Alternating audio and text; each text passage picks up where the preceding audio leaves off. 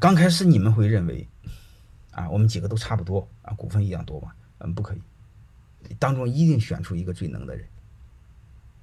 我一再再给你说一个，做决策可以很可以和很多人商量，能明白了吧？都可以商量，但最终拍板要一个人拍，最终担责要一个人担。如果所有人都担责，等于什么？等于没人承担责任。能理解了吗？所以我们这个逻辑关系别颠倒了。这个时候，即便是当坏人也得当。我以前专门聊过一个，叫“小善是大恶，大善无情”。啊，我们千万别那个，呃，这个有那个妇人之仁啊，碍于兄弟情谊，碍于什么一个娘生的，碍于同班同学，全毁了。包括刚才这这这个这个非洲这个同学，想三个人平分。啊，这一定是不可以的，这一定是不可以的啊，好吧，嗯，但他这个还好处在哪呢？因为那两个在国内，他在国外，那国内那两个伙计他离不开他，你明白还好一点，你他他他山高皇帝远，要是要是在一个地方，很容易就被办了，好吧？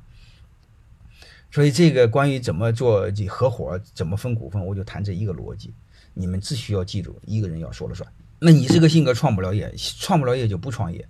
其实各位，我认为，哎，当大股东真的不好，当二股东、三股东好。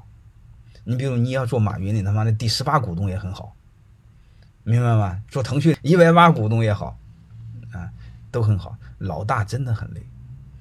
我们有些性格真的不适合创业。还有一个呢，创业的风险也很高。所以你们在座的有时候别太，呃，别太着急创业。你要真想创业的时候，你发自内心的想创业，啥意思呢？我确实找到了一个社会的机会，这个社会的这个机会能解决社会问题，然后我有发自内心的热爱，而不是你为了发飙，为了吹牛逼，我非要想创业当老板，想炫耀，啊，想挣很多钱。各位，这个动机很难，好吧？所以这个我就关于怎么分股份这个逻辑，我就讲到讲这么一点点，好吧？呃，投资人的事我一会儿再说。刚才讲那个还不叫投资人，刚才我讲那几个叫创始合伙人，还不是投资人。你们刚开始创业一定要这么做，好吧？这是一第一点，就你们只需要记住，有一个鸟人说了算，没有道理。你你那你说我现在解决不了，我现在就是错的怎么办？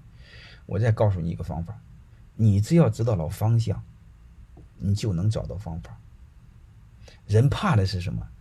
你方向不确定，你方向模糊，或者你方向不坚定，你这个问题解决不了。你只要是方向坚定，上帝都会给你机会让你解决。我专门有一句话叫“动态中寻求平衡”，一定会有太多的机会去做。所以这是第一点。